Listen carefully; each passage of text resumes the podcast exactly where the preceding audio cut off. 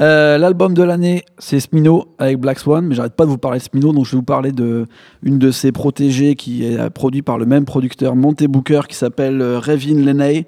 Elle a sorti un EP là en 2017 qui s'appelle Midnight Moonlight et franchement, on est à des années-lumière de, de ces trucs de playlist. C'est Oh, le beau. mépris. Il se passe oh, des choses. Euh, Monte Booker, on a l'impression qu'il est dans la cuisine, il joue avec ses petits fouets, avec ses petits trucs, il se passe plein de choses. Et elle, elle a une voix cristalline.